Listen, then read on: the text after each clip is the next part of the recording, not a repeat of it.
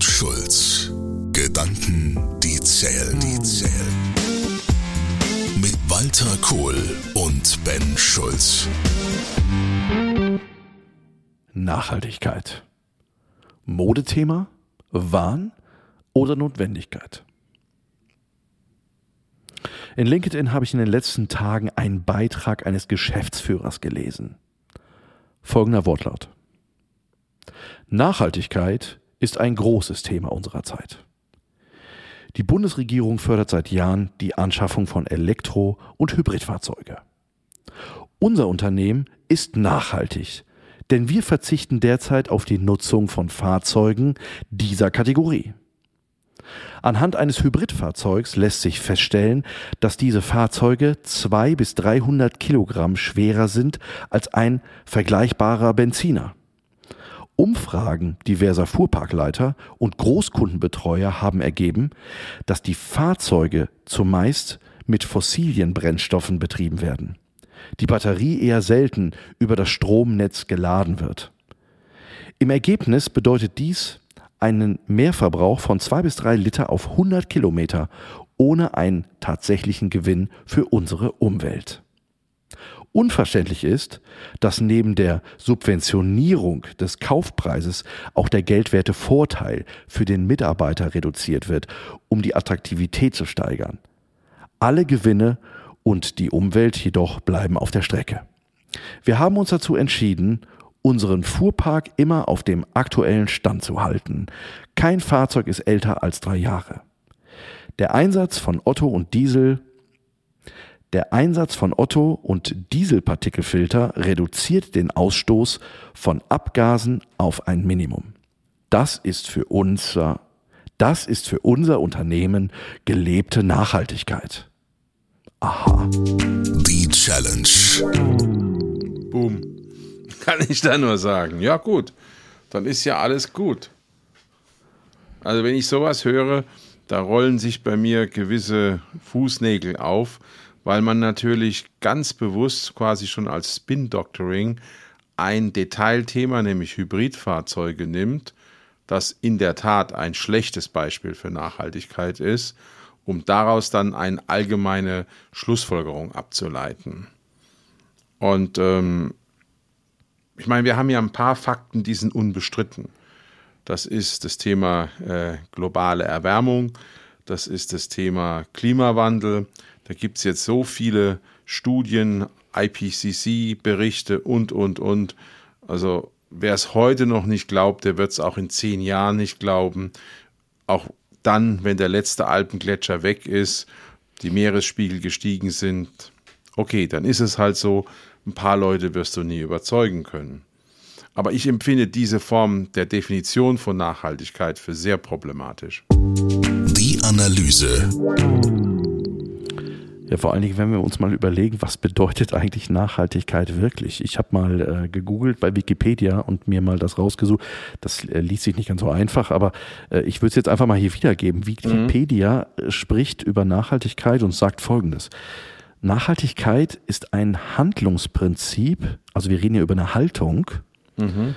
ähm, und die Haltung schafft dann eine Veränderung im, ähm, im Tun zur Ressourcennutzung bei dem ein dauerhafter Bedürfnisbefriedigung durch die Bewahrung der natürlichen Regenerationsfähigkeit der beteiligten Systeme gewährleistet werden soll. Aber dieser komplizierte Satz sagt es eigentlich, nimm nicht mehr, als du zurückgeben kannst, beziehungsweise als nachwachsen kann. Das ist ja letztlich die vereinfachte Übersetzung. Ja, vor allen Dingen nimm nicht mehr. Das erinnert mich ähm, ich gucke ja manchmal gerne zwischendurch so Indianerfilme. Und ähm, was ich immer wieder ganz spannend finde, ist, wenn die Indianer auf die Jagd gehen ähm, und äh, äh, keine Ahnung, ähm, irgendwie äh, ein Bison erlegen oder irgendwie ein Hirsch oder was weiß ich, äh, dann bedanken sie sich hinterher bei dem Tier äh, und nutzen alle Dinge von diesem Tier, aber sie jagen auch nicht mehr. Ne, das ist so dieses, äh, auch das ist so, die, wenn ich an Nachhaltigkeit denke, dann muss ich immer in diesen, an diese Szenen denken äh, von diesen Filmen, so aus dem, aus dem Western-Bereich. Ähm, äh, ne, das, was du sagst, nicht mehr nehmen, als man wirklich braucht und äh, darauf wirklich zu achten. Ich meine, wenn man das Bild mal weiterspinnt, dann ist es doch eigentlich ganz einfach. Wir sind heute so und so viel Milliarden mehr wie vor 100 oder vor 200 Jahren. Der persönliche Wohlstand, wenn ich jetzt mal in Deutschland mich umschaue, wie viele Dinge der typische Deutsche besitzt, was diese Dinge, ob das jetzt Möbel, Pkw, Fahrrad, egal was, an Herstellung, an Ressourcen verbrauchen und was dann am Ende in Anführungszeichen auf Müll in Müllbergen landet, ja, dann ist doch völlig klar, dass wir letztlich permanent dieses Konto der nachhaltigen Regeneration überziehen. Da muss ich jetzt meiner Meinung nach kein besonders begabter Wissenschaftler sein, um festzustellen, wir nehmen grundsätzlich mehr, als wir zurückgeben oder als sich regenerieren kann. Und dann ist auch klar, dass das irgendwann zu Konsequenzen führt und dass dementsprechend der Planet leidet. Und noch haben wir keinen zweiten Planet. Ich habe auch keine Lust auf Mars oder irgendwelche anderen äh, Planeten auszuweichen. Ich fühle mich eigentlich auf der guten alten Erde ganz wohl. Und wir haben ja auch noch schließlich das Thema Verantwortung für die Generationen, die nach uns kommen. Wir erwarten ja auch, dass unsere Eltern seinerzeit und unsere Großeltern Verantwortung übernommen haben. Also diese ganze ideologische Komponente erschließt sich mir überhaupt nicht, weil es hat einfach nur was mit gesundem Menschenverstand zu tun, in meinen Augen. Na, wenn man das Thema mal runterbricht, Nachhaltigkeit, gesunder Menschenverstand, also über was reden wir eigentlich wirklich? Ich habe in der Recherche äh, festgestellt, ähm, wo ich mich mehr mit diesem Thema Nachhaltigkeit beschäftigt habe, dass Nachhaltigkeit so auf drei Spannungsfeldern abläuft. Es gibt einmal so den sogenannten diese ökologische Nachhaltigkeit, also kein Raubbau in der Natur schaffen etc. pp. Es gibt eine ökonomische Nachhaltigkeit, also es geht um das Thema dauerhaftes Wirtschaften mit gegebenen Mitteln. Mhm. Und es gibt eine soziale Nachhaltigkeit. Ähm, zivilisiertes Austragen von sozialen Spannungen steht hier manchmal. Ähm, also Thema Debattenkultur etc. pp. Ähm, diese drei Dinge, diese drei Dimensionen von Nachhaltigkeit äh, müssen ineinander verzahnt sein und äh, schaffen im Endeffekt Erfolg zu dieser Thematik. Ich habe immer das Gefühl, wir konzentrieren uns permanent nur ähm, nur auf diesen einen Teil dieser drei. Also ne, das ist Nachhaltigkeit hat immer was immer nur mit dem ökologischen Nachhaltigkeit zu tun. Und wo sind die anderen? Ja, die sind ja schon da. Aber sie sind, und da bin ich bei dir, noch nicht richtig verzahnt und sie sind unterschiedlich stark entwickelt. Ein ganz einfaches Beispiel. Die Menschen als Konsumenten, als Kunden haben sehr, sehr stark im Vergleich zu heute vor 20, 30 Jahren verstanden, dass Nachhaltigkeit ein absolutes zentrales Zukunftsthema ist, wo auch das politische und das gesellschaftliche Wohl der Zukunft, die Gesundheit im wahrsten Sinn des Wortes von Gesellschaften dranhängt. Und sie haben ja schon entschieden. Und du siehst es jetzt mal im Bereich der Börsen. Wenn du überlegst, dass ein Unternehmen wie Tesla und jetzt kann man sich über Elektromobilität streiten, man kann sich über Tesla streiten. Das will ich jetzt alles gar nicht ausbreiten. Aber Tesla hat eine höhere Börsenbewertung wie die Volkswagen-Gruppe, da ist ja auch Audi, Skoda und so drin, BMW, Daimler zusammen. Wie geht denn das? Na? Und dann spätestens sollte man sich zumindest mal fragen, wenn man jetzt diesen rein monetär getriebenen, betriebswirtschaftlichen Denkansatz verfolgt und aus irgendwelchen Gründen die anderen ausblenden will, dann spätestens sollten ja solche Leute auch akzeptieren, wow, da ist ja was dran. Und wir haben ja in der Vergangenheit auch schon mal nicht nachhaltige Wirtschaftssysteme überwunden. Ich denke jetzt mal an die Sklavenwirtschaft. Ich meine, große Teile der neuen Welt, des südlichen USA, in der Karibik, Brasilien sind ja auf Sklavenwirtschaft aufgebaut gewesen, über Jahrhunderte zum Teil. Und dann hat man irgendwann festgestellt, jetzt bin ich in der sozialen Dimension, dass Sklavenwirtschaft nicht wettbewerbsfähig ist mit einer wie auch immer gearteten Demokratie oder offenen Gesellschaft. Und dann sind diese alten Wirtschaftsformen untergegangen, was ja streng betriebswirtschaftlich eigentlich Quatsch ist, weil nichts ist billiger in Anführungszeichen, das ist ein fast zynisches Argument, äh, wie ein Sklave. Da gibt es ja sozusagen den Begriff der Lohnkosten nicht. Das Ergebnis. Also wenn ich solche Erfahrungen der Vergangenheit gemacht habe und wenn ich schon mal diese sozialen Umwälzungen hinter mich oder wir sie hinter uns gebracht haben, umso unverständiger ist, ist es für mich, dass wir jetzt die gleiche Diskussion nochmal machen. Und der Hauptgrund aus meiner Sicht ist, dass wir schlicht und einfach falsch ausgebildet sind. Die klassische Betriebswirtschaft, so wie ich sie gelernt habe in den 80ern und meine Kinder sie gelernt haben in den letzten paar Jahren, die haben zum Teil gerade erst ihre Abschlüsse gemacht, in den letzten zwölf Monaten, ist immer noch dieses blöde Shareholder Value getriebene Modell, dass die Firma sie für die Externalitäten, die sie verursacht, auf Deutsch den Dreck, den Schmutz, die Folgekosten nicht haftet. Das geht alles in den großen Topf Gesellschaft, Natur, die ja keine Lobbyisten haben, und dass dadurch eine völlig einseitige Bilanzierung stattfindet. Das heißt, wir müssten die Bilanzierung, die betriebswirtschaftlichen Spielregeln ändern und dann haben wir schlagartig Nachhaltigkeit. Stell dir vor, du spielst ein Fußballspiel ohne Abseitsfalle. Das heißt, die Stürmer stehen alle konsequent im 16-Meter-Raum. Oder du hast ein Fußballspiel, wo es keine rote Karte gibt. Da können die Leute sich so lange schlagen und treten, ist es völlig egal. In dem Moment, wo du die rote Karte oder die Abseitsfalle einführst, änderst du das Spiel. Und genau das ist die Herausforderung in der Betriebswirtschaft. Wir können doch nicht erwarten, dass wir mit einer Betriebswirtschaft aus den 50er Jahren die ähm, Herausforderungen der 2020er und 2030er machen. Wir nutzen ja auch ansonsten andere Methoden und Techniken wie in den 50er Jahren. Hm. Das ist für mich einfach schizophren. Hm. Vor allem das an der Aussage, was du gerade triffst, ist, ähm, es gibt eine Studie von der LBBW, die sagt, dass das Thema Nachhaltigkeit überhaupt keinen Nachteil für Unternehmens- und Unternehmenserfolg hat. Die gehen sogar so weit, dass sie sagen, wir können belegen, dass selbst Rendite äh, ähm, ne, wenn du über Zahlen redest, äh, im Endeffekt äh, nicht gesunken ist, sondern es ist gestiegen dadurch, dass Unternehmen auf Nachhaltigkeit geachtet haben. Also das ist ja genau das entgegengesetzt zu dem, was man eigentlich in der Betriebswirtschaft nach diesen alten Formeln ja äh, definieren würde. Das ist ja genau mein Denkproblem, was ich habe. Wir haben zum Beispiel gelernt, das muss man sich mal vorstellen, hohe Lohnkosten sind schlecht. So bin ich ausgebildet worden. Ja, Entschuldigung, warum ist dann Siemens, BASF und Co. nicht in Bangladesch? Weil da sind ja die Lohnkosten offensichtlich niedriger wie in Deutschland. Also wie in Erlangen oder wie in Ludwigshafen mhm. zum Beispiel.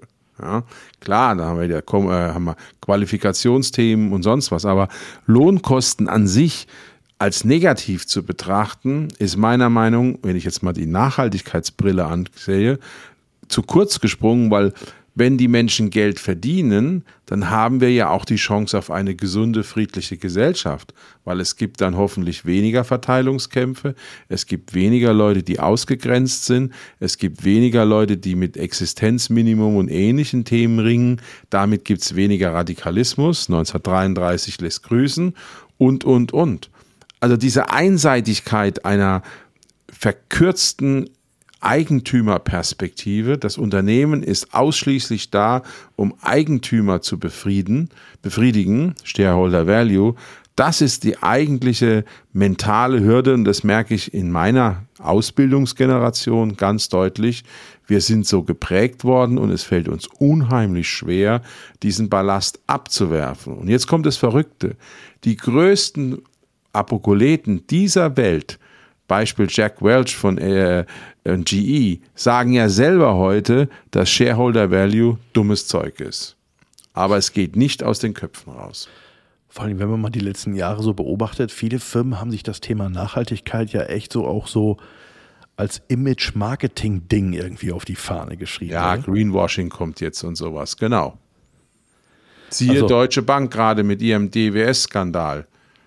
Nach dem Motto, wir malen was grün an und dann wird es auch grün sein. Und Wirecard war ja auch bei verschiedenen Fonds eine grüne Firma, weil die ja niedrigen CO2-Ausstoß haben.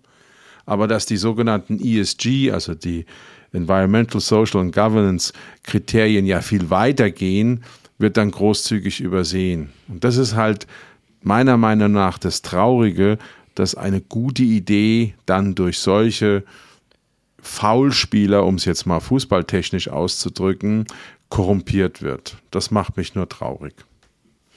Muss ich gerade an McDonald's denken. Äh, die, glaube ich, hatten auch mal so eine grüne Phase. Da wurde alles bei McDonald's irgendwie äh, grün angepinselt. Und man hat irgendwie das, äh, den Eindruck gehabt, oh klar, jetzt ist McDonald's ist jetzt auch irgendwie green und total cool. Und jetzt warten wir mal darauf, wann die den ersten Smoothie rausbringen. Dann ist auch noch healthy irgendwie. Ich weiß auch nicht, dann ist noch obendrauf irgendwie noch Nachhaltigkeit für den Menschen. Aber ja, McDonald's ist ein gutes Beispiel. Die können ja grün sein, dann müssen sie halt nachhaltige Beschaffung haben, sprich die Landwirte, die ihren Salat oder ihr Fleisch oder was auch immer herstellen, müssen nachhaltige Betriebe sein. Wenn sie das nachweisen können und wenn sie diese Lieferketten wirklich so umbauen, dann ist das ja völlig in Ordnung. Und dann kommen wir nämlich zum nächsten Punkt. Nachhaltigkeit funktioniert nur mit Transparenz. Und ähm, das ist ja ein Thema, wovor sich auch viele scheuen, diese Transparenz aufzuzeigen. Ja, wo kommt denn der Rohstoff her? Haben wir es hier mit Raubbau zu tun? Und wird Raubbau dann auch im Preis bestraft oder nicht bestraft? Jetzt hast du einen ganz spannenden Punkt angesagt, ähm, das Thema Bewusstsein. Ein Bewusstsein zum Thema Nachhaltigkeit. Ähm, wir haben ja jetzt so die letzten Jahre, ähm, haben wir das Gefühl, dass so die jüngere Generation ähm, äh, Friday for Future, äh, Greta etc. pp. Äh, schreiend auf der Bühne steht und sagt, ihr habt unsere Zukunft zerstört. Ja. Was ist deine Meinung dazu? Da haben Sie zum Teil recht. Also es ist ja ganz klar, das 1,5 Grad Ziel ist nicht mehr erreichbar. Es ist auch ganz deutlich, dass wir immer noch leider zu gerne ähm, ja, faule Kompromisse machen und zu lange abwarten. Ich gebe dir ein Beispiel. Ich war ja in der Autoindustrie tätig und es ging um Elektromobilität vor zehn, wie viel Jahren. Und wir haben damals schon für den Porsche Taycan angeboten. Und da wurde geschoben und geschoben und geschoben. Das heißt, das Projekt war sozusagen reif, aber hing an der Kante der Schublade fest. Warum? Weil der damalige Konzernvorstand, Winterkorn, Pirch, gesagt haben, Elektromobilität ist, brauchen wir nicht, das ist Quatsch. Wir bleiben beim Verbrenner. Und das hat man ja beim Dieselskandal sehr gut gesehen, wie VW hier nachhaltig optimiert, indem sie eben die Messergebnisse ändern. Das passt ja gut zu anderen Themen, die wir schon hatten. Verändert die Fragen, damit die Ergebnisse nicht richtig passen. Ne? Also das ist ja Hanebüchen, wenn man sich das überlegt. So. Und auf einmal wurde bekannt oder wurde akzeptiert seitens der VW-Konzernspitze, whoops, dieses Tesla ist ernst zu nehmen. Und über Nacht ging es los und wir konnten gar nicht schnell genug abgedatete Angebote und dann Einstieg ins Projekt Taycan machen. Weil man ja von oben nach unten, sprich in der Kaskade von den werthaltigsten Fahrzeugen immer weiter runter bis zu den kleinen Fahrzeugen geht. Und das empfinde ich einfach nur als scheinheilig. Ganz einfach ausgesprochen. Und ähm, was wir eben erleben ist, dass eine ganze Generation Management, eine ganze Generation Entscheider erkennen muss, dass vieles, was in den 20er, 30er und 40er Lebensjahren richtig war, heute nicht mehr richtig ist. Das heißt, ich betrachte die Herausforderung Nachhaltigkeit ganz besonders als ein Einstellungs- und als ein psychologisches Problem. Es ist nicht so sehr ein Faktenproblem. Es ist die Erkenntnis, dass die Antworten von gestern nicht mehr die richtigen Antworten für heute und morgen sind. Und an der Stelle finde ich Aktivitäten wie Fridays for Future richtig, weil ohne einen gewissen Schockeffekt sind wir leider zu bequem und stehen nicht auf und kommen aus der Couch. Und ich fahre einen amerikanischen V8. Tja, was soll ich jetzt dazu sagen, ohne unhöflich zu sein? Scheiße, nee, ist okay, ist okay, ist okay. Ich gebe ihn im August ab, übrigens. Äh, alles gut. Ähm, aber äh, ganz kurz zu dem Thema, äh, zu dem Thema ähm, nochmal Nachhaltigkeit und Unternehmen. Ähm, ich habe so Anknüpfungspunkte, fallen mir dazu ein, was Leute immer so raten. Wie kann man äh, sich diesem Thema Nachhaltigkeit in Unternehmen irgendwie nähern? Ähm, wie packt man das an? Ne? Und ich sag mal, mhm. äh, wir denken vor allen Dingen immer gleich so in so riesigen Schritten. Ne? Äh, und, und, und. Aber vielleicht können wir mal über Ansätze mal reden. Was sind denn kleine Punkte? Ich sag mal, das, was mir zum Beispiel so einfällt, sind so Sachen wie, ich sag mal ein Beispiel, wenn wir durch Büroräume laufen, Wie viele Rechner laufen eigentlich die gesamte Nacht durch? Also das Abschalten von Standby-Betrieben, äh, das äh, wäre schon mal ein kleiner Schritt, oder? Ich glaube, es gibt zwei Arten, es gibt drei Betrachtungen, wie man sich Nachhaltigkeit nähern kann. Die erste Betrachtung ist die vielen kleinen Dinge des Lebens. Dazu gehört zum Beispiel äh, Kreislaufwirtschaft, je nachdem, was für ein Produktionsbetrieb du bist. Ne? Äh, dazu gehört Stromverbrauch, dann auch die Frage, können wir unseren Strom selber herstellen? Wir haben eine riesen Dachfläche, was hindert uns, eine äh, PV-Anlage oben drauf zu stellen? Ja? Oder Papierloses eine Windkraft Büro. oder Wasserkraft oder was auch immer, genau. je nachdem, wie die Geografie ist, in der wir leben. Das heißt, wir können, wenn wir mal wirklich durch die Firma durchgehen und auch durch unser Privatleben durchgehen, ganz viel sparen, ganz viel auch anders machen, auch Gewohnheiten ändern. Ja?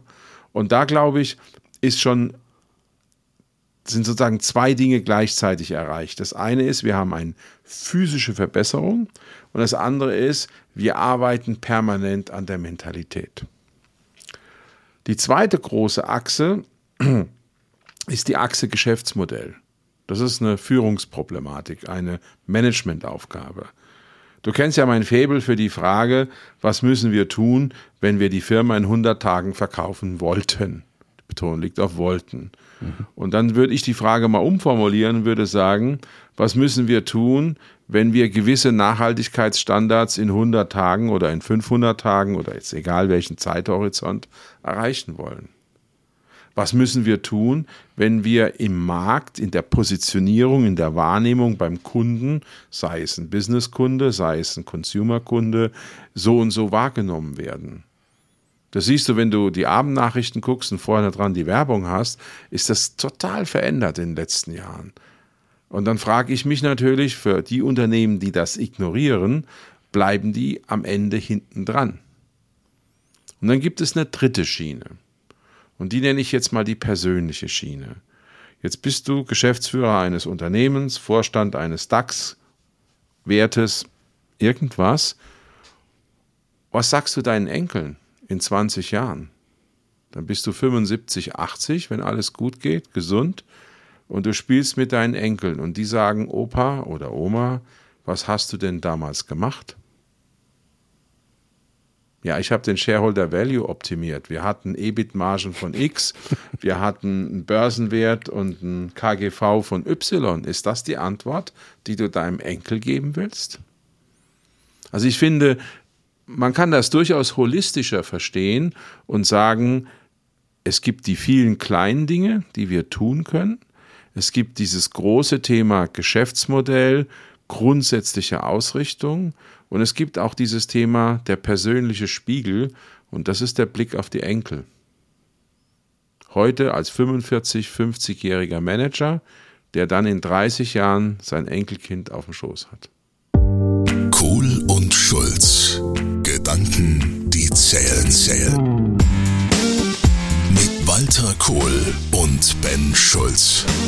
Weitere Informationen im Internet unter kohlundschulz.de.